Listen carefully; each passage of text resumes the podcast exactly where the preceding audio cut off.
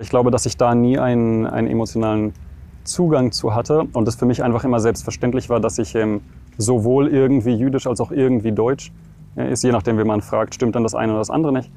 Aber das war für mich äh, eigentlich keine große, keine große Herausforderung, würde ich sagen. Folge 6 heute unserer Reihe Was ist Deutsch, die wir im Bundestagswahljahr regelmäßig in unserem FAZ-Podcast für Deutschland einbinden. Wenn Sie da bisher noch keine Folge gehört haben, bitte tun Sie das. Der Versuch, uns mit Hilfe von Interviews mit den unterschiedlichsten Menschen der Frage zu nähern, wer sind wir eigentlich, was ist Deutschland, wofür stehen wir und wer wollen oder könnten wir sein, dieser Versuch addiert sich bei uns in dieser Reihe so langsam zu einem Gesamtbild, zu einer Annäherung an unsere Geschichte und unsere Gegenwart, unserer Vielfalt, zu unserem Sein und zu unserem Wollen. So, jetzt aber genug pathetisch verdächtiges Gerede. Lassen Sie uns starten heute mit einem Berliner Rabbi, gar nicht so zum Glauben erzogen worden, wie man es bei seiner jungen und steilen Karriere eigentlich vermuten könnte. Und natürlich, deswegen ist er bei uns zu Gast mit einem wirklich interessanten Blick auf Deutschland und auf Deutschsein. Herzlich willkommen also an diesem Freitag, dem 20. August beim FAZ-Podcast für Deutschland. Ich bin Andreas Krobock, das Gespräch gleich führt Simon Strauß. Schön, dass Sie heute dabei sind.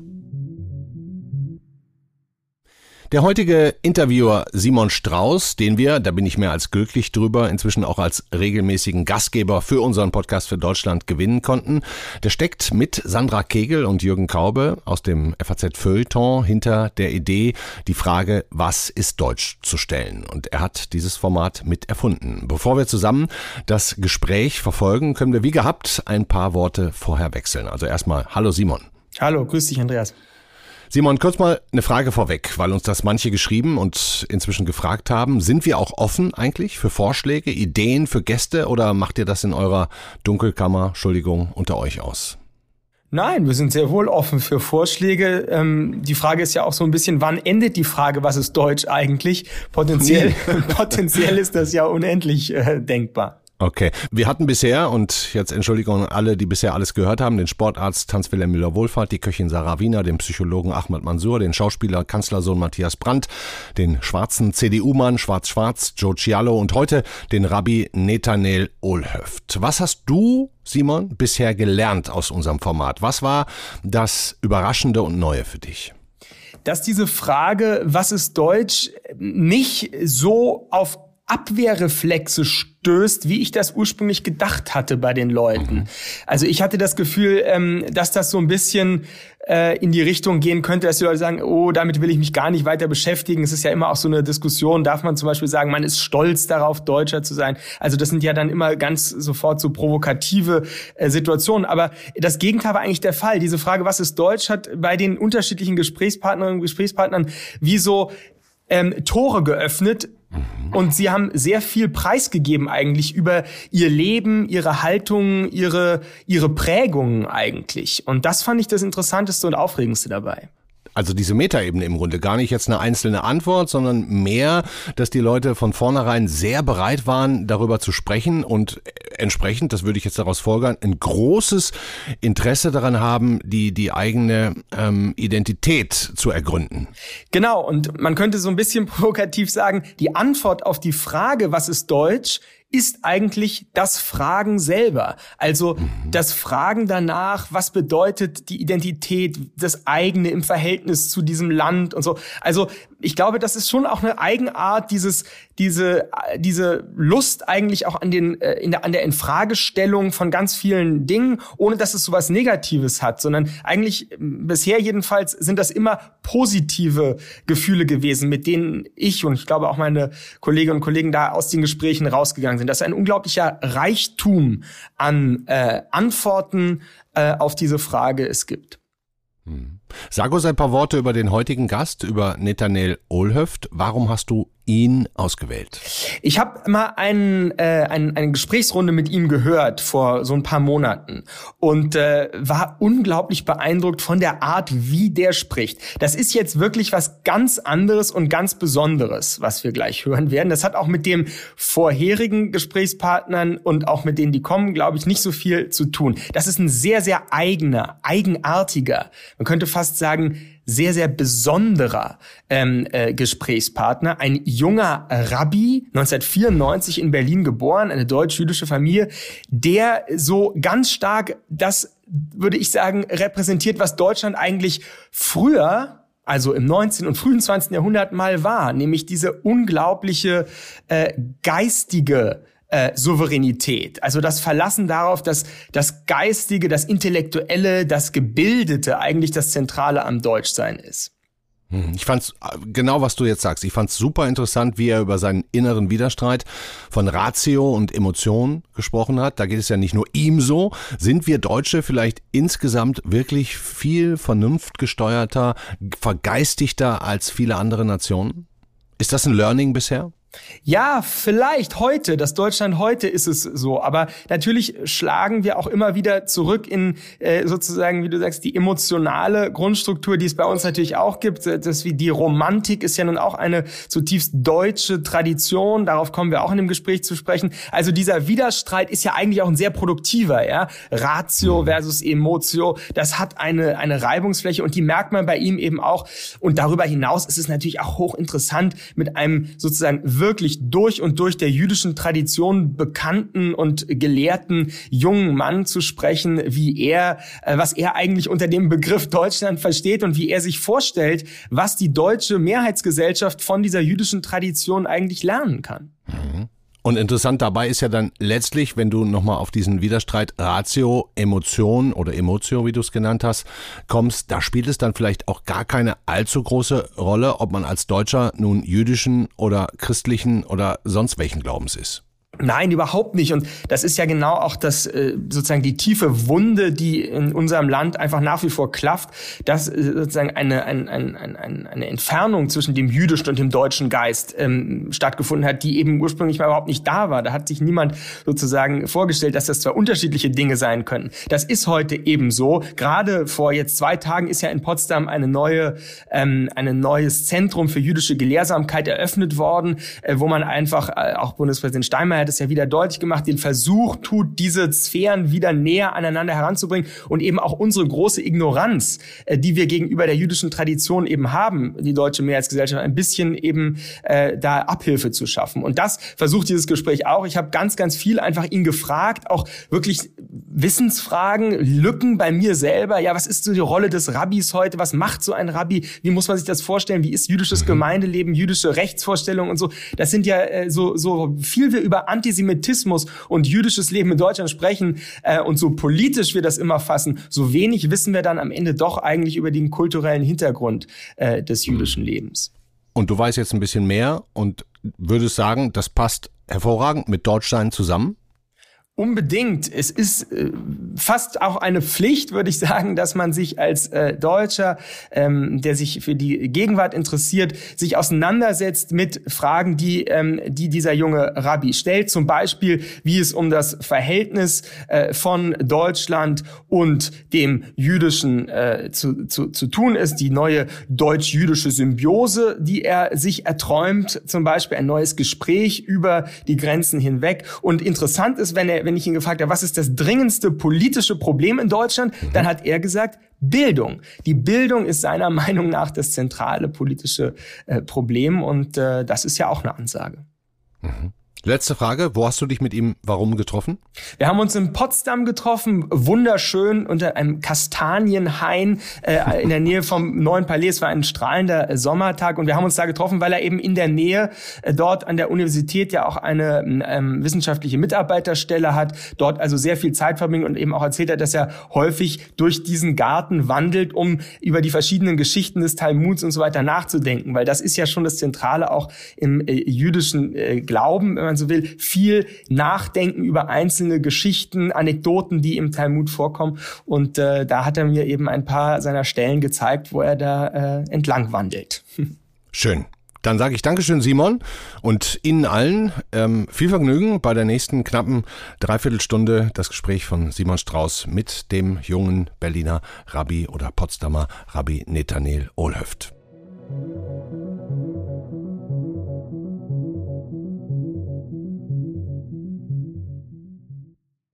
Ich freue mich sehr, hier in Sichtweite des neuen Palais und der Kastanien in Potsdam äh, mit Ihnen zu sprechen. Ich darf Sie kurz, äh, kurz vorstellen, nur einen ganz groben Umriss geben. Wir reden dann äh, sozusagen aus Ihren Worten noch mehr über Ihre Person. Sie sind 1994 in Berlin geboren, in eine deutsch-jüdische Familie und ähm, haben studiert an unterschiedlichsten Orten in Israel, ähm, in Berlin an der Humboldt-Universität äh, und auch in Los Angeles an der Ziegler School of Rabbinic Studies. Und äh, sind jetzt wissenschaftlicher Mitarbeiter hier im Fachbereich für die jüdische Geistes- und Religionsgeschichte an der School of Jewish Theology der Universität Potsdam. Und wurden 2020, also vor einem Jahr ungefähr, zum Rabbiner ordiniert. Ähm, das ist äh, eindrucksvoll, da hören wir sicherlich gleich eine Menge darüber, dass man in so jungen Jahren zum Rabbiner ordiniert wird. Ihre Interessen sind einerseits streng geistesgeschichtlich, aber sie sind auch äh, gleichzeitig eine Art Vermittler, würde ich sagen, des jüdischen der jüdischen Tradition, der jüdischen Geistes- und ähm, Denkgeschichte einem breiteren Publikum gegenüber. Sie schreiben für die jüdische Allgemeine regelmäßig Kolumnen. Ähm, ich freue mich sehr, dass wir heute sprechen. Wir sprechen über Deutschland. Das ist die Serie. Sie heißt Was ist Deutsch? Aber bevor wir die ganz großen äh, Themen oder dieses große Thema ähm, äh, behandeln, äh, ist für mich immer das Wichtige, erstmal einen Begriff von ihrer Person zu bekommen, von ihrer Persönlichkeit und und äh, da Sie sich den Ort hier ausgesucht haben, äh, in, in, in, mit Blick auf äh, das neue Palais en Sanssouci, erzählen Sie uns doch erstmal, was dieser Ort für Sie bedeutet, was er in Ihnen bewegt. Ja, sehr gerne. Also ich würde sagen, vor allem arbeite ich hier. Äh, das ist sozusagen mein Arbeitsstandpunkt. Gegenüber ist das Institut für jüdische Theologie. Ähm, da habe ich einen, da unterrichte ich, also ich bin wissenschaftlicher Mitarbeiter.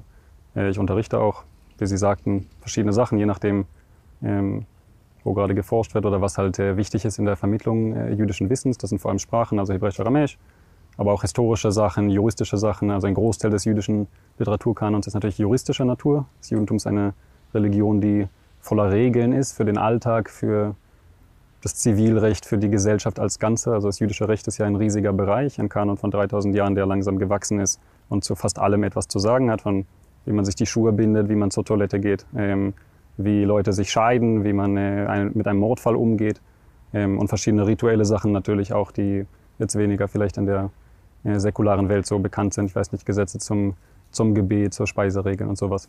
Ähm, aber ansonsten denke ich, verbindet mich äh, mit Potsdam auch ein persönliches Interesse. Ähm, können wir gleich noch zukommen. Ähm, ich war als Kind auch äh, sehr oft hier tatsächlich äh, mit meinen Eltern, weil ich in, in Spandau aufgewachsen bin und das ist zwar weit weg von vielen anderen Sachen, aber von Potsdam ist es nicht so weit mhm. weg, wie die Leute sagen. Ähm, das heißt, ich war ziemlich oft hier. Ich hatte auch seit meiner Kindheit eigentlich Interesse an Geschichte, an deutscher Geschichte, an jüdischer Geschichte, äh, an Sachen, die in meiner Familie so zusammengeflossen sind, aber auch Weltgeschichte. Das heißt, Potsdam war ein Ort, der für mich ähm, die Vergangenheit ausstrahlte, sage ich mal. Also es ist kein Ort, an dem man kommt, um, um äh, weiß nicht, Partys zu machen. Ich mache eh keine Partys, aber falls man eine machen wollte, würde man das wahrscheinlich weniger hier machen und eher irgendwo anders. Ähm, aber in Potsdam kann man vieles atmen, was irgendwie früher mal war, sage ich. Das heißt, ähm, wenn ich hier bin, nehme ich mir auch die Zeit sehr gerne im, im Schlosspark Sanssouci, der hinter uns ist, äh, herumzuwandeln, ähm, mir die verschiedenen Schlösser anzuschauen, ähm, mich damit zu beschäftigen, auch mit Kunst. Ich interessiere mich auch für Kunst. Nicht? Der Park ist ja voller äh, Statuen und verschiedene Sachen. Teilweise, sage ich mal, kommen dann auch gerade mir so Gedankengänge, die eigentlich nur so von jüdischer Seite kommen können. Also ich sag mal, wenn ich das so mal erzählen darf. Ähm, also eine oder die grundlegendste oder vielleicht ja, grundlegendste Geschichte der jüdischen Tradition ist eigentlich wie, ähm, oder eine der grundlegendsten ist wie Abraham Avinu, Abraham, der Abraham, der Vorvater des jüdischen Volkes, ähm, sein Leben geändert hat und sich vom Götzendienst seiner Umwelt sozusagen abgewandt hat, um irgendwie was anderes zu machen. Sie haben jetzt gerade schon gesagt, in Ihrer Familie sind viele Dinge durcheinander geflossen. Können Sie das noch ein bisschen beschreiben? Aus was für einer Familie, was für einer Prägung kommen Sie? Ja, genau, sehr gern. Also ich würde sagen, beide meine Seiten, meine väterliche und meine mütterliche Seite sind äh, gemischt, teilweise jüdisch, teilweise nicht jüdisch.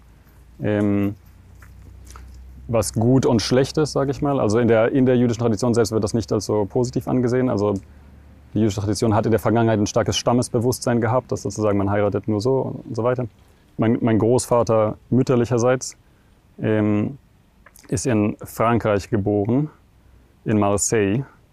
weil seine Eltern, die ursprünglichen, ursprünglich aus äh, Österreich kamen, aus Wien, mit ihm dahin gekommen sind. Aber die Eltern stammten eigentlich aus, natürlich aus Galizien. Das heißt, in der Zeit in den 20ern, 30ern gab es sehr viele Ostjuden, wie man das damals nannte, also vor allem galizianische Juden, die in den K&K-Gebieten rumgewandert sind und dann Richtung Westen in die deutschsprachigen Gebiete gegangen sind, also da aus Lemberg, aus Galizien, Lvov heute, ähm, nach Wien ähm, und sind dann dort nach dem Anschluss äh, geflohen. Äh, meine Familie erst nach äh, Frankreich und davon sind dann zwei weiter in die USA oder in Frankreich geblieben. Mein Großvater ist in Frankreich geboren, hat den Krieg dort äh, überstanden als Kind und ist dann nach dem Krieg nach, ähm, nach Wien zurück und dann nach Israel ausgewandert. Das ist so eine Seite. Was dann passiert ist, dass meine, meine Großmutter äh, mütterlicherseits ähm, ist in Ungarn zum, zum Judentum konvertiert. Also sie hatte keinen jüdischen Hintergrund, hat einen mhm. deutschen und teilweise sorbischen Hintergrund ähm, und hat eine Brieffreundschaft angefangen mit meinem Großvater in Israel und dann in Frankreich. Und dann sind die beide zusammen nach Berlin gezogen, mhm. wo meine Mutter dann geboren wurde. Mhm. Also standen beide eigentlich nicht aus Berlin. Mhm. Ähm, und da ist das so zusammengekommen. Und die Mutter dann äh, religiös erzogen? Nein, nein, natürlich äh, nicht richtig. Also nicht, natürlich nicht, mhm. aber das war dann war der Einfluss in der Familie, ja. dass es dann am Ende säkular blieb. Ja, verstehe. Ja, ähm, also mit einem jüdischen Bewusstsein natürlich äh, und so und was da alles dazugehört, aber keine äh, wenig Religion. Also mhm. als Kind war meine Mutter auch eingeschrieben in der Gemeinde und so, aber danach hat das dann keine Relevanz mehr gehabt. Aber das ist keine seltene Sache. Also die Mehrheit der Juden in Deutschland und auch weltweit oder mehr als die Hälfte sind eigentlich ziemlich säkular oder nur bedingt religiös. In Israel ist es nochmal anders. In Israel gibt es so eine Dreiteilung der Gesellschaft. Es gibt ungefähr ein Drittel sind säkular, ungefähr ein Drittel sind nationalorthodox, also zionistisch, aber orthodox. Und ein letztes Drittel ist, ein bisschen weniger als ein Drittel, sind ultraorthodox. Ja. Das ist sozusagen die, die mütterliche Seite dort. Väterlicherseits ist es ein bisschen äh, einfacher. Mein, meines Vaters Großvater mütterlicherseits war auch jüdisch in Berlin ähm, war aber mit einer Nichtjüdin verheiratet und hatte dann entsprechende Probleme im Krieg, aber es am Ende nichts passiert. Nach dem Krieg hat er sich dann aber umgebracht, auch weil er Epileptiker war, so verschiedene Sachen. Mhm. Und die ähm, Seite, die väterliche Seite meines Vaters ist, ähm, ist äh, nur deutsch sozusagen, ohne, ohne jüdischen Einfluss von irgendeiner Seite. Okay. Und meine Eltern sind dann, haben in Berlin geheiratet, ähm, haben sich beim Fechtern kennengelernt.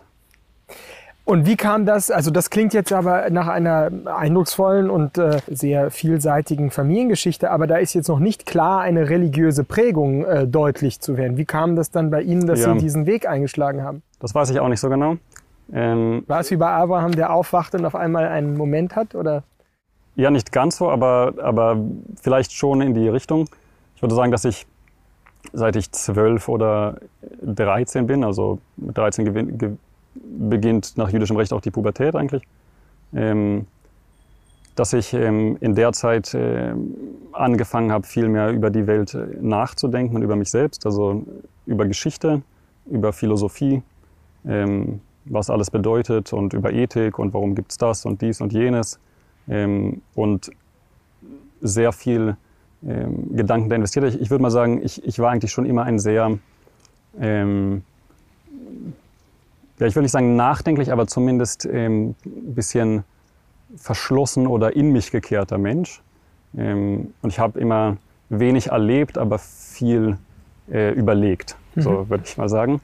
Ähm, und diese Sachen sind dann so zusammengekommen, dass ich mich also mit allerlei historischen und ähm, anderen Denkarten und so äh, beschäftigt habe. Kurze Frage nur, das war jetzt im Elternhaus nochmal. Was waren Ihre Eltern, in welchem Milieu? Genau, meine Eltern haben beide äh, Jura studiert. Jura. Mein Vater ist Rechtsanwalt. Das Interesse für Literatur, für Geschichte und so kam woher? Aus der Schule dann? Mhm. Nicht unbedingt vom, vom Elternhaus her. Also mein Vater ist sehr historisch mhm. interessiert und sehr naturwissenschaftlich interessiert, Verstehe. auch sehr technik interessiert. Aber vieles davon habe ich gar nicht so aufgegriffen. Also ich interessiere mich für Naturwissenschaften, mhm. zweifelsohne. Aber ich hatte nie eine besondere Begabung dafür, würde mhm. ich sagen. Mhm. Ich habe da einen, einen Weg eingeschlagen, der stärker in mir begründet ist dann doch als in meiner Herkunft mhm. oder meiner Familie. So würde ich das schon ausdrücken. Und wann kam also die Überzeugung davon, dass man das Leben der Religion widmet?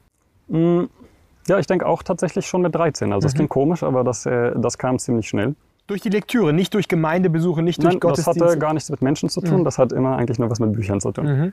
Ähm, Genau, also ich habe mich viel für mittelalterliche Philosophie interessiert, dann für moderne analytische Philosophie, ja, für traditionelle Fragen, für Antike, ähm, auch für Religion sozusagen, was ist das große Ganze in der Welt.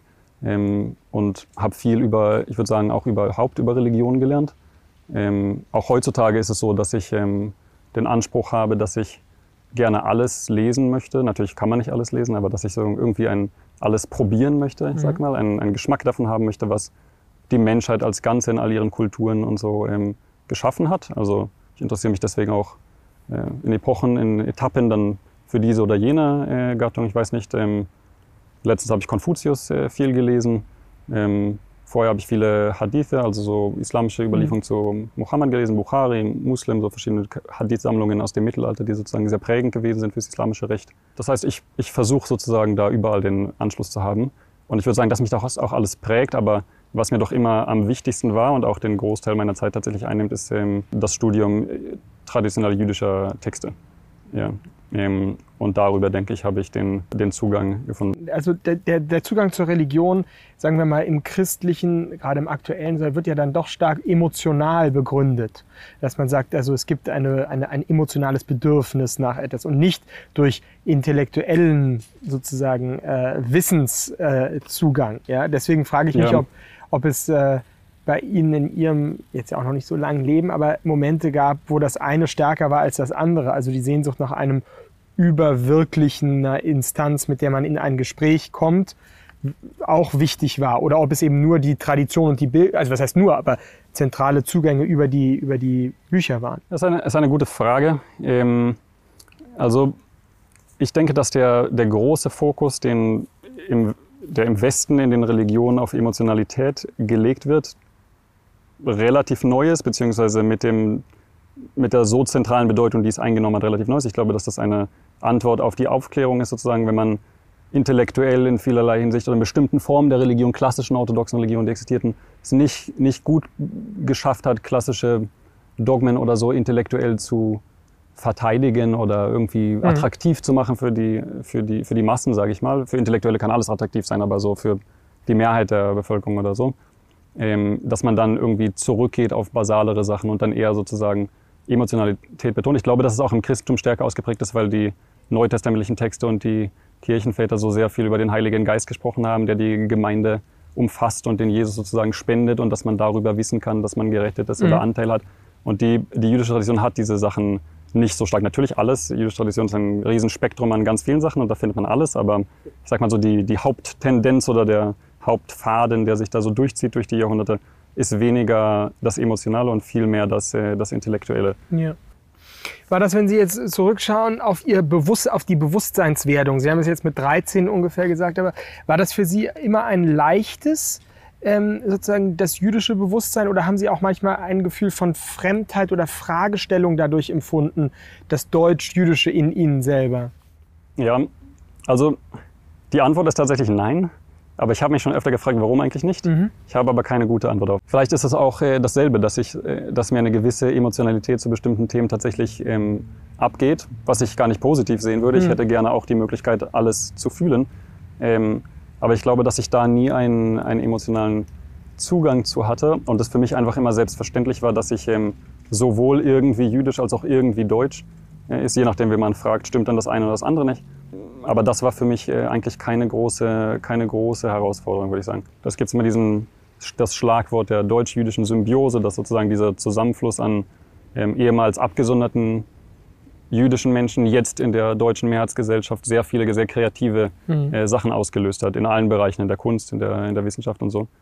Ähm, und ich, ich glaube eigentlich, dass das ein, ähm, vielleicht nicht so, wie es dazu gekommen ist, aber dass das Ergebnis doch ähm, insgesamt positiv da war. Und ich glaube, dass es schön wäre, wenn Deutschland, also jetzt sind wir bei Deutschland, oder ähm, die hm. jüdische Gemeinschaft in Deutschland in Zusammenarbeit da irgendwie wieder an so eine Stelle kommen würde. Ich sag mal, die, die, die, das fruchtbare Potenzial, das ähm, in der jüdischen Tradition vorhanden ist, so sehe ich das zumindest in allen Bereichen, intellektuell und was alles so gesagt wurde, dass das auch äh, wiederbelebt werden kann. Also dass das äh, auch wieder da sein kann. Und ich denke auch jetzt in den letzten 30 Jahren, da die jüdische Bevölkerung in Deutschland durch die Zuwanderung aus der Sowjetunion und jetzt auch aus Israel nach Berlin zumindest so stark gestiegen ist, was jetzt in der zweiten oder schon dann dritten Generation der, ähm, der Nachkommen dort äh, auf jeden Fall kreative Sachen auch passieren und äh, zusammenlaufen. In der Kunst sehe ich das und anderswo. Ja. Aber eben jüdisch ist nicht gleich jüdisch, das haben Sie schon angedeutet. Wenn Sie jetzt persönlich auf, das, auf, die, auf die Situation schauen, Deutschland und Judentum, dann ist ja eigentlich immer ganz am Ende erst von orthodoxen oder auch religiösen Fragen. Es ist, äh, spielen keine Rolle, sondern zentral ja. ist immer das politische und vor allem das erinnerungspolitische Thema noch. Ja, ich denke, das hat verschiedene Gründe. Also jüdischerseits hat es, glaube ich, den Grund, dass ähm, dadurch, dass die, die Mehrheit der Juden, die in Deutschland leben, aus ähm, säkularen Gesellschaften kommen nicht. Also die Mehrheit der Juden kommen aus der ehemaligen Sowjetunion, wo also jüdische Kultur und Tradition und auch dann halt die Religion als Teil davon unterdrückt wurde, sodass dieses, diese sehr reiche und sehr alte Tradition dann eigentlich gelöscht wurde aus den mhm. Köpfen oder was vorher da sozusagen an Inhalten war. Und dass jetzt erst, ähm, wie gesagt, in den, in den letzten 30 Jahren, sage ich mal, es geschafft wurde, dass Gemeinden aufgebaut werden, dass also die, die Juden, die hergekommen sind, eine formale Gemeindestruktur aufgebaut haben. Oder Gemeinden braucht man ja nicht, aber jüdische was auch immer, gemeinschaftliche Strukturen. Aber dass der, dass der Inhalt, der sozusagen da drin sein sollte, da noch nicht angekommen ist. Ähm, aber das ist halt so eine Frage der Zeit, nicht? Also erstmal baut man die Sachen, die man zuerst braucht, also so formale Strukturen, und danach kann man das mit, mit Inhalt füllen. Und ich glaube, ich sehe auch gerade meine Aufgabe, wenn man so will, mhm. und ähm, auch die des Institutes, wo ich bin, also wo auch äh, Rabbiner ausgebildet werden, darin, dass man jüdische Inhalte jetzt wieder vermittelt und den Juden nahebringt, die da bisher von fern waren. Und um dann noch den Kreis zu schließen, also das ist von, von jüdischer Seite deswegen, glaube ich, warum kein so großer Fokus darauf gelegt wird, mhm. weil das Wissen nicht, äh, nicht stark genug da ist. Und von deutscher Seite ist es einfach, na gut, weil ähm, in diesem Land sind halt sehr, sehr schlimme Sachen passiert äh, im, im, Verhältnis zum, zum Judentum, wenn man das mal so ausdrücken will. Und ähm, dass dann deswegen das ein sehr, sehr emotional geladenes Thema ist egal von welcher Seite man es sich anguckt. Und deswegen also natürlich Holocaust äh, stark im Vordergrund steht und ähm, an zweiter Stelle wahrscheinlich dann Israel, weil man das ähm, dann besonders halt mit Judentum verbindet, auch ja nicht zu Unrecht. Ähm, aber das im, ich sag mal, im deutschen Diskurs, im nicht-jüdischen Diskurs, wo also auch der Zugang eigentlich zur, zur jüdischen Tradition fehlt und man nicht genau weiß, was das eigentlich ist, was machen die, wer sind die, ähm, und man fühlt sich gleichzeitig schlecht wegen der Vergangenheit und muss irgendwie sich dazu positionieren. Das erzeugt sozusagen viel Scham und Unwissen und Scham und viele Sachen zusammen, die es dann nicht ermöglichen, sich irgendwie auch mal zu sagen, okay, wir haben diesen Aspekt, diesen politischen Aspekt, gucken wir uns doch mal ähm, an, was eigentlich Schönes in der jüdischen Tradition ist, was wir davon äh, lernen können. Also nicht nur, wir haben physisch, oder wir, physisch wurden die Juden damals äh, vernichtet, sondern halt auch das ganze Kulturelle, was damit einherging, wurde vernichtet. Vielleicht kann man ähm, da mal genauer hingucken und schauen, dass man das wieder aufbaut. Aber dann ist das ja praktisch ein zweifacher Wiederaufbautrieb, der Sie anleitet, wenn man das so sagen will, weil die jüdische Tradition in, dem, in den aktuellen jüdischen Milieus in Deutschland ist auch sehr, sehr stark verschütt gegangen oder spielt keine große Rolle. Es ist ähm, ja häufig so, wenn man das Gefühl hat, äh, man spricht ja auch nicht über das Jüdische mit Juden so gerne, dann, weil sie selber sich nicht in irgendeiner Weise als Juden sehen, als etwas Außergewöhnliches oder das ist ja immer dann auch eine, eine Frage der Identität. Was bedeutet das Jüdische eigentlich, nicht? Äh, gerade auch in Deutschland sagen, es ist eine, es ist eine deutsche, deutsche Tradition, ja, und wenn man mit Schriftstellern spricht, die äh, deutsch-jüdisch sind, dann sagen sie, warum jüdisch? Ich bin deutsch, ja, also dieses jüdische fällt dann schnell unter den Tisch, so nicht, weil es eben nicht ähm, erworben ist, um das Goethe-Wort zu sagen, erwirb es, um es zu besitzen, nicht. Das ist also da gibt es einen Auftrag, den Sie auf der anderen Seite in der in der deutschen Mehrheitsgesellschaft, die genau wie Sie beschrieben haben, ähm, das Jüdische nur äh, sozusagen vom Schulunterricht her ganz stark unter der Schuld und der Fragestellung der ähm, ja der der politischen Auseinandersetzung sieht, nicht. Also wie darf ich das nochmal so formulieren oder würden Sie wirklich sagen, diese Schwierigkeit lässt sich aus Ihrer Sicht nur dadurch mit diesem dritten eben, mit dem, mit dem Rückgriff auf die Tradition oder das Verständnis der Tradition lösen, dass man diese zwei Milieus zueinander bringen kann, stärker, dass sie sich auf etwas gemeinsames Drittes im Salzfalle berufen? Ja, ich denke nicht, dass, ähm, dass die, dass die nicht-jüdische deutsche Mehrheitsgesellschaft sozusagen Experte sein muss in, in der jüdischen Tradition. Aber ich denke, wenn es mehr Verständnis gäbe, mhm dann wäre es einfacher, zumindest, mhm. weil sich das, der Diskurs und die Themen, über die man sprechen kann, auch verschieben würden. Nicht? Das, es ist ja richtig, dass man über die Vergangenheit spricht und Erinnerungskultur und das, das, äh, das hat. Aber ich denke, das sollte nicht das einzige mhm. Thema sein. Also ähm, man sollte sozusagen das Tote immer mit im Auge haben, aber schauen, wie man das Lebendige wieder mhm. äh, aufbauen kann. Und ich denke, das ist der oder ein, eine gute Ergänzung dazu, sagen wir mal, oder der, das, wo es hinführen sollte. Es wird ja dann häufig auch bei uns, also in den Medien, über das Jüdische berichtet und gesprochen, wenn das Wort des Antisemitismus im Raum steht. Ähm, insbesondere hier in Berlin, äh, bei, äh, hier in Potsdam vielleicht nicht, aber auch, aber in Berlin wollte ich nur sagen, ähm, in, wenn Übergriffe stattfinden, die berühmten, berüchtigten, furchtbaren äh, Übergriffe auf Kipperträger. Wie ist da Ihr Gefühl, wenn Sie das sehen? Was empfinden Sie da? Ähm, ist das eine Überbewertung medialerseits, dass man diese Vorfälle nimmt, um zu sagen, wir leben in einem antisemitischen Land? Oder ist es zu wenig? Wird darüber zu wenig berichtet? Wird darüber zu viel berichtet? Wie ist Ihre Haltung da? Ja, also ich würde sagen, das ist schwer zu sagen. Ich persönlich habe auch immer eine gewisse ähm, Scheu. Also ich würde sozusagen, weiß nicht, in den USA, normalerweise in Großstädten in den USA ist es überhaupt kein Problem. Es gibt so viele Juden, man kann mit einer Kippa rumlaufen oder sich öffentlich als Jude zeigen. Das stört überhaupt niemanden. Ähm, oder auch in Paris, da kommt doch man wohl in Paris, aber prinzipiell auch in Paris und so, in London.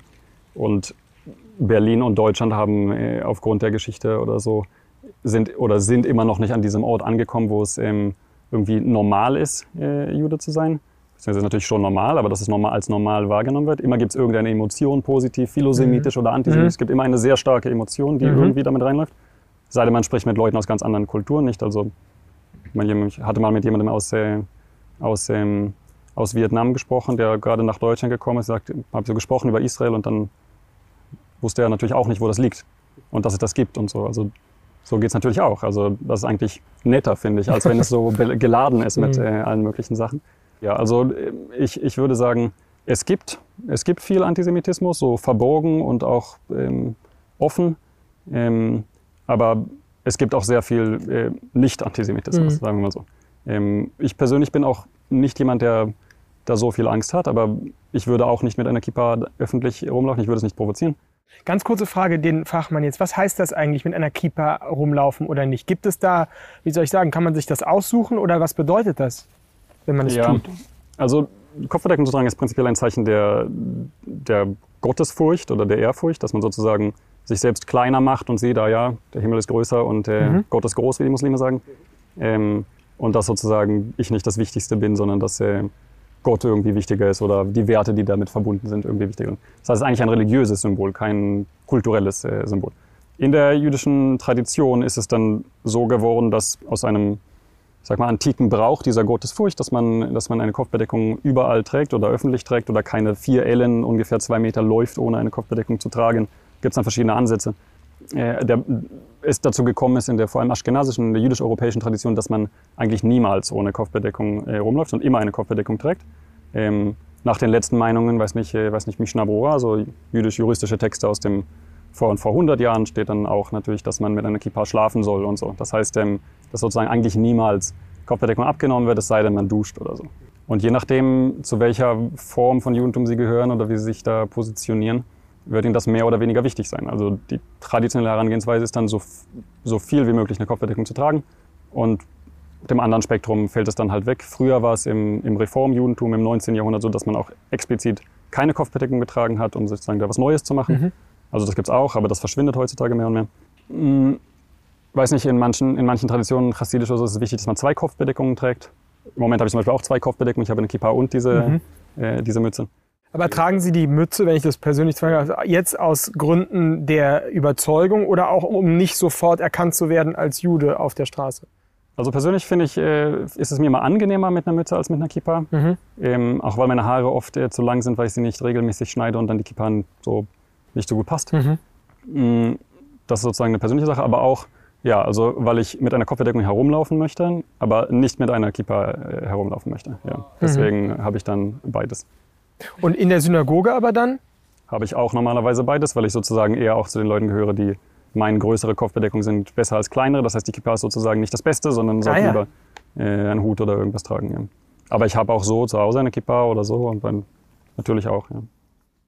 Worüber ähm, jetzt äh, über Ihre äh, Tätigkeit, wir haben jetzt schon gehört über Ihre äh, sozusagen äh, wissenschaftlichen oder äh, geistesgeschichtlichen Interessen, aber jetzt nochmal wirklich Sie als äh, Rabbi.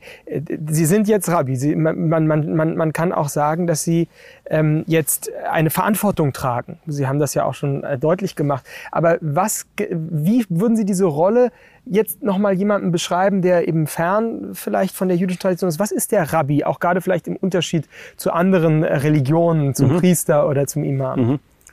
Ähm, ja, ich, ich, die Frage ist gut, weil es gerade auch da dann oft Missverständnisse gibt oder so Projektionen sozusagen von anderen Religionen rauf aufs, äh, aufs Judentum. Also traditionell war die rabbinische Rolle die eines, eines Gelehrten. Also das hatte nichts mit Seelsorge oder so zu tun, sondern ähm, das, ist, äh, das sind halt diejenigen, die den ganzen Tag lernen. Also das talmudische Ideal war eigentlich immer, dass alle Menschen, also alle Juden immer, immer lernen, also den Großteil des Tages auf das Studium verwenden, äh, der heiligen Texte und Sachen, die damit zu tun haben. Ähm, aber weil halt in dieser Welt es nicht so einfach ist und nicht so möglich ist, ähm, dass alle das machen, hat man dann gesagt, gut, wenn der Messias kommt, werden alle immer lernen. Bis dahin alle Menschen auch. Ähm, wenn ich das so kurz äh, sagen darf, also im, Talmud gibt es die interessante Meinung oder Überlieferung, dass ähm, äh, die, die großen äh, Prachtwerke der, der Nichtjuden, also die für Spiele verwendet werden, nicht das Kolosseum in Rom oder äh, Zirkusse, Theater oder so, wo also nach damaliger talmudischer Meinung die Nichtjuden sich treffen, um unsinnige Sachen zu machen, also zu schauen, wie Leute sich umbringen oder mit Löwen kämpfen oder sowas, ähm, dass diese Gebäude stehen bleiben werden denn wenn die messianische Zeit beginnt, werden die alle erkennen, dass das Unsinn ist und werden dann stattdessen halt die richtigen Sachen lernen. Mhm. Und dann füllen diese Stadien halt Menschen, die ähm, sich dem Intellekt äh, hinwenden mhm. und, der, und so. Das heißt, das nur so nebenbei als äh, nette Anekdote. Oder ähm, als Aussicht. also, genau, und, aber traditionell ist es dann, dann äh, so, dass ähm, alle Juden sozusagen zumindest lernen sollen in der Kindheit und dann auch weiter so viel wie möglich. Aber weil man halt auch arbeiten muss und weil man sich dem Leben hingibt und verpflichtet ist zu ganz vielen Sachen, kommt es halt nicht dazu, dass man ähm, die Zeit hat, alles immer zu lernen. Und diejenigen, die sozusagen mehr Zeit haben und viel mehr lernen und dann auch eine Expertise entwickeln in bestimmten Rechtsbereichen, in bestimmten Bereichen der Tradition, die sind dann ähm, Rabbiner, also im aramäisch-hebräischen Wort sind einfach nur Meister sozusagen. Mhm. Ähm, und die können dann als äh, juristische Autoritäten zum Beispiel fungieren. Das heißt, wenn es eine Rechtsfrage gibt, das heißt, wir wissen jetzt nicht, ob man, äh, weiß nicht, diesen Krümel am Schabbat so darüber schießen darf oder nicht, mhm. ähm, dann könnte man den Rabbiner fragen und der wüsste dann genau, ja, es gibt hier diesen Bereich, jenen Bereich, der ist so definiert, anders definiert, das ist die Größe davon und könnte also sagen, das ist erlaubt oder nicht erlaubt. Mhm. Oder das war jetzt nur so ein komisches Beispiel, aber jede Frage, was, die, was das jüdische Recht adressiert, also alles, könnte dann ähm, ähm, da gefragt werden. Also Regeln über das Zusammenleben, Regeln über die Ehe, Regeln über Zivilrecht, Regeln über Kleidung, Regeln über ähm, was auch immer, über Mord, über mhm. alles. Jede Form, die Sie sich vorstellen können, jede Frage, die im Leben aufkommen kann, praktischerseits könnte sozusagen äh, da adressiert werden. Und dann natürlich auch einfach, weil die Rabbiner also die Expertise hätten in der im restlichen Bereich der Tradition, also alles, was ansonsten noch so überliefert ist, Geschichten und so, religiöse Sachen, theologische Sachen, all das wäre dann auch dort äh, möglich äh, zu fragen. Was dann passiert, ist, dass ähm, wieder da mit der, in, der, in, der, in der Neuzeit, in der Moderne, ähm, die klassische jüdische Lebensstruktur zusammengebrochen ist, dass sich auch die rabbinische Funktion dann stark verändert hat. Also gerade hier in Deutschland ähm, mit der Aufklärung und dann mit der, ähm, mit der, sag mal, dem, der Anpassungsbewegung oder Veränderungsbewegung innerhalb des Judentums, sozusagen, dass man moderner werden will, dass man irgendwie ähm, anders werden will, dass man überlegt, was jetzt, da wir in einer neuen Zeit leben, was ist noch wichtig aus der Tradition, was ist vielleicht nicht mehr relevant. Und in diesen Gesprächen sind ja dann ähm, neue, sozusagen das Judentum hat sich neu erfunden in verschiedener äh, Hinsicht und die, Rabbi, die Rabbinerrolle ist dann äh, so geworden, oft, dass sie sich ähm, eher vielleicht auch dem protestantischen Modell angepasst hat. Nicht vollständig natürlich, aber so, dass man, ähm, weil Juden jetzt nicht mehr zusammen in einer Nachbarschaft leben, sondern sich nur noch in der Synagoge treffen, dass dann also sie dort einen Rabbiner haben, der dann Fragen adressieren kann und gleichzeitig aber vielleicht dann auch was mit dem Gebet zu tun hat, wobei das oft von einem Kantor gemacht wird. Ähm, und dann aber vielleicht auch Seelsorge Aufgaben oder so wahrnimmt. Je nachdem, in welcher Epoche wir da sind und in welchem Land wir da sind, ist das auch dann. Aber jetzt, heute hier, Sie übernehmen ja. diese Pflichten schon dann auch? Also die, ja, ich sage das mal allgemein, die Mehrheit der, der Rabbiner in Deutschland sind also Gemeinderabbiner. Das ja. heißt, sie haben eine Gemeinde und gehen dort also den Aufgaben nach, die man dort, ja. die man dort nachgeht. Ähm, Also ich habe, ich habe keine Gemeinde, aber was ich mache, ist ähm, dieser Sache nachzugehen, die ich beschrieben habe, dass ich versuche, jüdisches Wissen äh, zu vermitteln. Das heißt, ich bin sozusagen eher Lehrer, wenn man so will.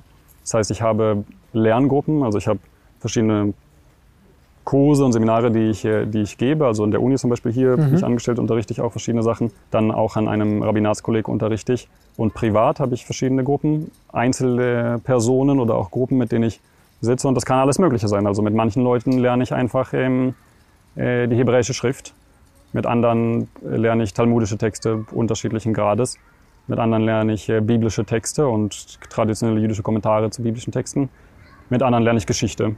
So, je nachdem, was, was gebraucht wird. Nicht? Also ich versuche, jeden Menschen, der die, mehr über die jüdische Tradition lernen möchte oder von innen äh, lernen möchte, ähm, da abzuholen, wo, wo er steht. Also entweder bei der Sprache mhm. oder bei den Inhalten, dann bei welchen Inhalten, je nach Hintergrund, nach Familiengeschichte sozusagen. Wir schauen, was, was er möchte oder was sie möchte Aha. und was was sinnvoll ist. So wie Sie jetzt gerade beschrieben haben, klingt für mich eigentlich nach der idealen Art und Weise des Lernens und des Bildens äh, über die verschiedenen Bereiche und nicht ganz klar festgelegt, sondern währenddessen natürlich die deutsche Universität, so wie sie aktuell funktioniert, sehr starke Spezifizierung, klare Entscheidungen schon sehr früh studiert. Wie haben Sie das erlebt oder haben Sie, haben Sie eine Meinung zum deutschen Universitätssituation, was dem fehlt vielleicht?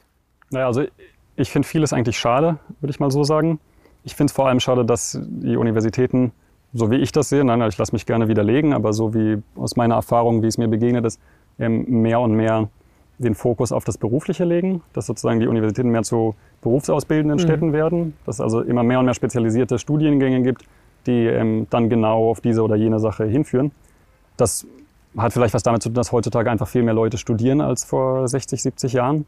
Ja, nicht? Früher war Studieren ja irgendwie ein Luxus und das hatte dann auch noch ganz andere Dimensionen oder so. Und heutzutage verschiebt sich das dann vielleicht eher in die, in die Mitte, dass, ähm, weiß nicht, was die, was die Eliten früher gelernt haben, das wird jetzt weniger gelernt, aber dafür lernen alle insgesamt mehr und dann trifft man sich irgendwie in, in der Mitte. Also ich gebe nur mal ein, ein Beispiel. Weiß nicht, vor 100 Jahren oder so war es ja noch normal, dass es auch in der, in der westlichen Welt eigentlich ein, ähnlich wie in der jüdischen Tradition eine Art Literaturkanon gab. Das heißt, man hat Latein gelernt, man hat Griechisch gelernt, also den humanistischen und so geisteswissenschaftlichen Dingen meine ich jetzt. Also man hat alte Sprachen gelernt, hat man antike Literatur gelernt, hat mittelalterliche Literatur gelernt, hier deutsche klassische Literatur. Das heißt, es gab sozusagen so eine Art Bücherregal, wo bestimmte Bücher stehen mussten, weil die halt, das gehörte halt so dazu. Zumindest im Bildungsbürgertum. Natürlich, wir sprechen über eine Elite, aber trotzdem. Und ich glaube, dass dieser, dieser Ansatz, dass wir ähm, bestimmte Texte sozusagen von klein auf lernen, dass wir sie zum Teil auswendig lernen, dass wir uns damit befassen, dass wir uns mit Geschichte befassen ähm, oder sehr stark auch äh, mit, mit solchen Sachen durch Originaltexte, durch Primärquellen schon, ähm, dass das prägend äh, sein kann für eine Person. Also ich bin da eigentlich, ich würde sagen, mein Ansatz ist sehr jüdisch, aber er ist auch ähm, vielleicht einfach humanistisch. Ich weiß nicht, wenn mhm. Sie auf Petrarca oder auf Dante oder so gucken. Ich weiß nicht, Dante hat gesagt, er in seiner Monarchia, einem von seinen philosophischen Schriften, äh, der Grund dafür, dass wir Frieden in der Welt wollen, ist, damit der Mensch sein Potenzial äh, verwirklichen kann. Das heißt, politisch soll sozusagen Frieden sein, aber nicht dann, um zum Konsum zu kommen, sondern damit der Mensch dann ähm, sich dem Intellekt widmen kann, weil Aristoteles gesagt hat, dass ja die Aufgabe des Menschen halt der Intellekt mhm. sei. Und nur so hat man halt Zeit äh, zu lernen und all diesen Sachen nachzugehen. Und das ist auch, was die talmudischen Weisen eigentlich, wie gesagt, ja über den Messias gesagt haben, dass das der, der Zweck ist, einer der Zwecke, dass die Welt friedlich und so sein kann, damit die Menschen sich dem hin, äh, hinwenden können, was sozusagen, was sie dann auch innerlich erfüllt, was sie Gott näher bringt in der mhm. Sprache, aber auch irgendwie das Menschliche äh, stärker aus. Und ich denke, in den, auch in den Gymnasien, ja, ich bin ja auch zu einem Berliner Gymnasium gegangen und auch in den Universitäten, ich fände es gut, wenn der Fokus wieder irgendwie mehr auch damit reingeht. Natürlich nicht, dass man die anderen Sachen vernachlässigt, aber dass es vielleicht eher das Modell gibt, dass man, weiß nicht, in Liberal Arts Schools oder so lernt man ja traditionell eigentlich die ja, da Septem Artes Liberales, mhm. die sieben freien Künste und so. Und da erstmal, man versucht sozusagen erstmal eine breite Bildung zu haben und dann gibt es eine Spezialisierung. Bei uns soll das die Schule sozusagen, das Gymnasium und schafft es ja auch. Aber ich denke, da könnte man noch mehr äh, mhm. machen. Das heißt, es könnte ein stärkerer Fokus auf solchen Sachen sein. In diesem Zusammenhang vielleicht die Frage, was könnte denn die nicht-jüdische deutsche Mehrheitsgesellschaft, wenn man sie so ausdrücken will, von der jüdischen Tradition lernen? Was könnten Anregungen sein? Ja, ich denke, ähm, auch wieder in Bezug auf Bildung und vielleicht das das jüdische Bildungsmodell ist ja eigentlich, dass, dass man zusammen äh, sitzt und lernt und mhm. dass es eigentlich kein, man lernt als Selbstzweck. Das heißt hebräisch Lishma, also für den, für, den, für den Namen der Sache selbst, in, weil es intrinsisch wertvoll ist, lernt man nicht für ein bestimmtes Ziel. Mhm. Wir lernen also den Talmud nicht um, klar, natürlich lernen viele Leute den Talmud, um dann Expertise in diesem oder jenem Bereich zu haben, aber eigentlich lernen wir den Talmud und die jüdische Tradition, weil es intrinsisch wertvoll ist und weil das den ganzen Menschen ausmacht, dass man sich sozusagen dem Wissen und solchen Sachen äh, hingibt. Und erreicht wird das dadurch, dass man den ganzen Tag in, in ja, so heißt das Beit Midrash, in einem Lehr Lehrhaus sitzt ähm, wo alle zusammensitzen und gemeinsam auf die Texte schauen, sie gemeinsam lesen, darüber diskutieren, sich dann anschreien auch und so, aber zumindest äh, Meinungen entwickeln und ähm, irgendwie einen emotionalen Zugang auch zu diesen Texten haben und äh, den wichtig ist, und das, äh, das zu machen. Und ich denke, diese, vor allem die Mentalität könnte die, die deutsche Gesellschaft sich da mehr, mehr abschauen, dass man also lernt, um zu lernen und nicht, ähm, weil es im Leben irgendwie was bringen muss. Es bringt dann auch was, sieht mhm. man dann, aber erstmal ist das nicht der Hauptsinn. Ähm, dann die Form auch. Also ich meine, viele, viele talmudische Hochschulen in Israel zum Beispiel, wo Leute sehr intensiv lernen, da gibt es keine Prüfungen oder so. Gibt es ähm, gibt's da auch Seminare und so, aber wenig. Eigentlich sind die Leute auf sich allein gestellt und die Masse sorgt dafür, dass alle äh, alles irgendwie lernen. Natürlich kann man da auch viel Kritik äußern, der Form der Bildung und so weiter. Ich meine nur, das sind so Punkte, die man übernehmen könnte. Würden Sie denn sagen, jetzt sind wir kurz vor der Wahl in Deutschland, ja. Äh, dass das Thema Religion überhaupt einen stärkeren Stellenwert in der Gesellschaft bekommen sollte? Und damit auch in der politischen Debatte? Also persönlich äh, denke ich, dass Religion was sehr Wertvolles und Wichtiges ist. Das heißt, ja, die Antwort ist erstmal ja. Aber ich glaube nicht, dass die deutsche Mehrheitsgesellschaft sich im Moment da befindet. Also sie war natürlich mal da, ja, vor 80 Jahren oder bis vor 80 Jahren oder so, auch nach dem Krieg noch, bis in die 60er vielleicht. Aber dann mit den Generationenwandeln und so ist das dann mehr und mehr verschüttet äh, worden. Und jetzt spielt die Religion ja kaum eine Rolle. Und da, wo sie eine Rolle spielt, ist sie oft eigentlich naiv. Das heißt, es gibt so eine, so eine Dichotomie. Es gibt entweder eine rational, rationale Strömung, sage ich mal, die sozusagen religionskritisch ist. Und das ist so gewisse Form und dann gibt es eine eher naivere Form von Religion. Und die Mitte, wie man sie meines Erachtens eigentlich ja in der Tradition hatte, zum Beispiel im Mittelalter oder auch in verschiedenen Formen der Religion, der jüdischen und anderen, äh, bis in die moderne, so, so eine Mitte aus, ähm, aus ähm, kritischem Studium, ähm, wissenschaftlichem Studium und trotzdem die Hingabe an die Religion, das ist eigentlich was, was bisher nicht genug da ist und dann vielleicht natürlich an den Universitäten, an den theologischen Fakultäten haben sie das,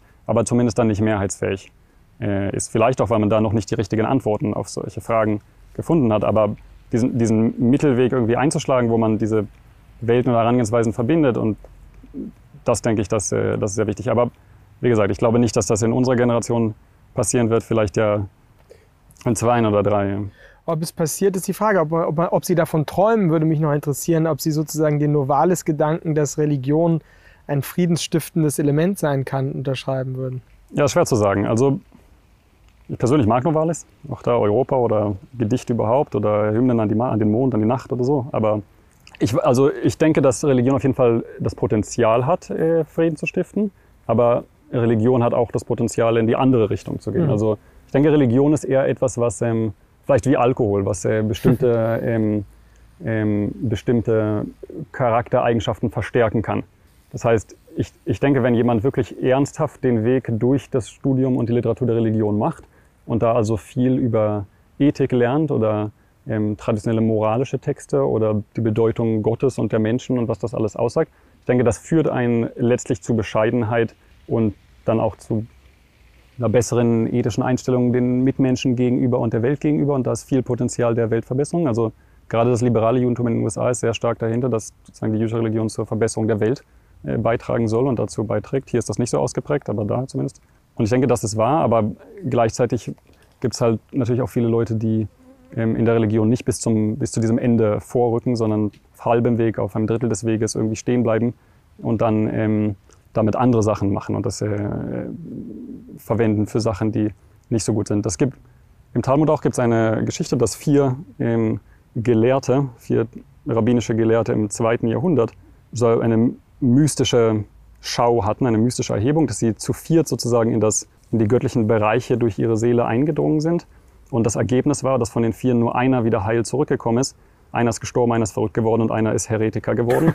ähm, das heißt, Religion ist sozusagen auch was ähm, Gefährliches. Mhm. Also die, die biblische Tradition weiß auch, die Gottesnähe kann tödlich sein. Die Nähe zu Gott ist wie ein Blitz. Die, Gott, die Nähe zu Gott kann den Charakter verderben.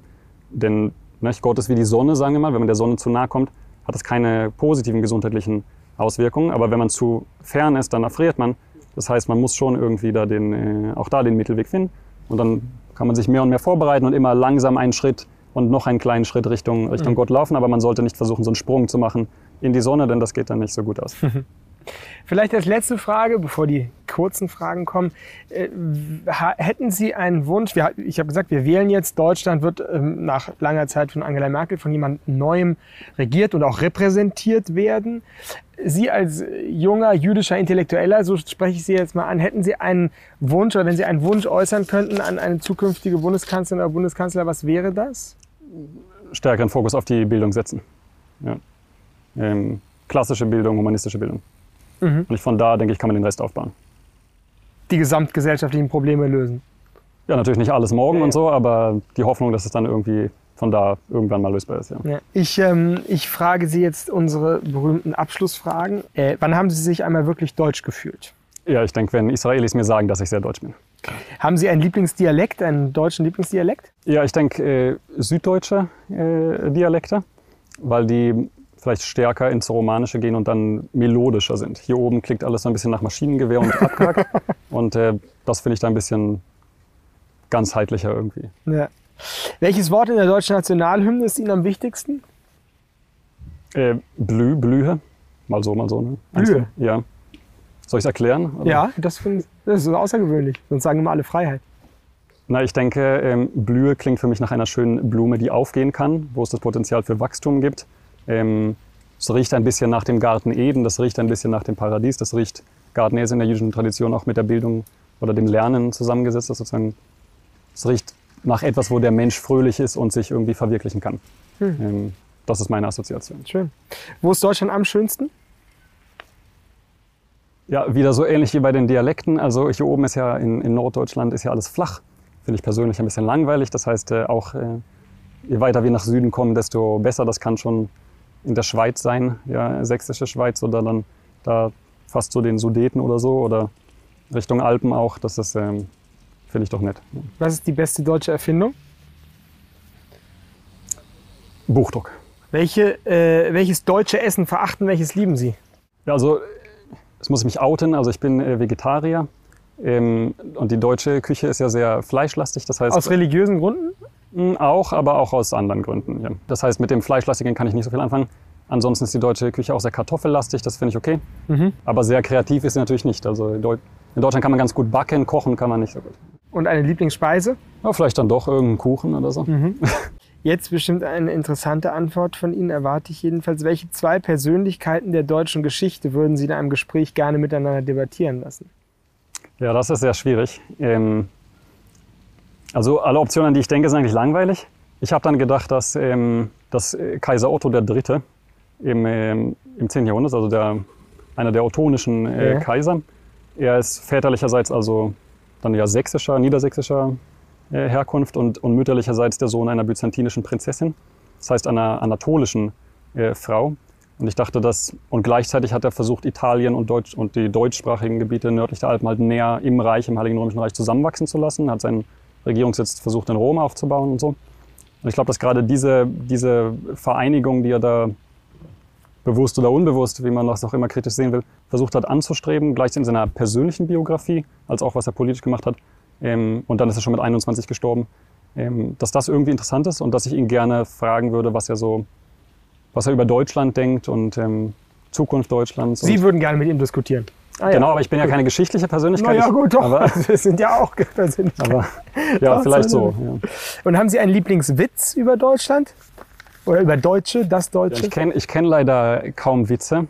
Ich bin nicht so humoristisch, aber ich vermute, dass die, die Mehrheit der Witze dann irgendwie ähm, darauf abziehen, dass die Deutschen ein bisschen kontrollsüchtig und pedantisch oder so sind. Hm. Ähm, oder haben Sie eine Anekdote oder eine, eine, eine Sache, die, naja, natürlich nicht über das Deutsche, aber eine, eine, eine Geschichte oder eine Erzählung aus dem aus dem äh, Talmud, der in der gewissen Weise irgendetwas mit dem, mit dem Geist, was man als sozusagen Deutsch vielleicht bezeichnen könnte. Also im Talmud, im Traktat Megillah, in einem der Traktate des Talmud hat man tatsächlich Angst vor den damals ja Germanen gehabt, haben gemeint, dass die, dass die, ähm, dass die Römer es halt nicht geschafft haben, Germanien zu erobern und dass es von der Vorsehung so gestaltet worden, damit sie nicht die ganze Welt erobern und sich nicht so überheblich zeigen, die Römer. Mhm. Und dass gleichzeitig sie aber jeden Tag Krieg führen, die Germanen und die Römer. Und ähm, dass wir alle beten sollten, dass es den Germanen nicht gelingt, äh, auszubrechen aus dem Limes, weil sie sonst die Welt vernichten. Das war natürlich dann ein bisschen auf die Völkerwanderungszeit oder so bezogen. Aber Leute lesen das natürlich heutzutage noch Sachen aus der jüngeren deutschen Geschichte. Gut, ist jetzt keine positive Note auf der aber das fällt mir dazu äh, ein. Vielleicht als ganz letzte Frage, haben Sie ein besonderes Verhältnis zur Alhambra-Tradition oder zu dieser Zeit des interkonfessionellen, interreligiösen Diskurses und glauben Sie, dass das auch wieder etwas ist, was heute passieren könnte in einer jüngeren Generation? Also sagen wir so, in, im mittelalterlichen Spanien oder auch anderswo, ja auch in Bagdad und so, gab es eine unglaubliche Fruchtbarkeit im, im religiösen Diskurs. Das heißt, alle haben Philosophie gelernt, gleichzeitig hat man sich in unterschiedlichen, hat, hat man sich hat man unterschiedliche mystische Strömungen entwickelt. Ähm, es gab viele Diskussionen und Streitigkeiten zwischen den Religionen, aber es war alles ein sehr fruchtbarer Diskurs. Gerade die jüdische Geschichte auch an der Zeit ist sehr, sehr reich. Also nicht nur in den religiösen Texten, die entstanden sind, sondern auch in der Dichtkunst mhm. und allen möglichen Sachen. Also das war auch so eine Blütezeit, wenn man so will. Ähm, also das mittelalterliche Spanien und so ist eine jüdische äh, Blütezeit auch. Ich denke, dass ich mir wünschen würde, dass wir da wieder hinkommen. Aber auch hier bin ich ein bisschen pessimistisch, dass das nicht in, in nächster Zeit passiert. Es gibt natürlich sehr viel, ähm, sehr viel interreligiösen Dialog und das finde ich auch gut. Ähm, aber gerade oft ist es beim interreligiösen Dialog so, dass, ähm, dass, die, dass die Leute, die zusammenkommen, ohnehin sozusagen sehr den sehr liberalen mhm. Richtungen ihrer Religion angehören und dass es deswegen eigentlich wenig Konflikt gibt ähm, oder wenig, worüber man so direkt diskutieren kann, weil es eh sozusagen relativ eine gemeinsame westliche Basis hat. Mhm. Und ich würde mir eigentlich wünschen, dass es ähm, Leute mit stärker verkanteten Meinungen sozusagen trotzdem offen miteinander irgendwie miteinander sprechen oder sich auch anschreien oder so, aber dadurch dann stärker nachdenken und irgendwie die, die fruchtbaren Quellen, die in all den Traditionen äh, angelegt sind, befreien können und dann da irgendwie auch was Neues schaffen können. Ich kann mir gut vorstellen, dass das äh, was wäre, wo man Sie sehen kann in Wald. Vielen Dank für das ja, Gespräch. Dankeschön. Danke vielmals.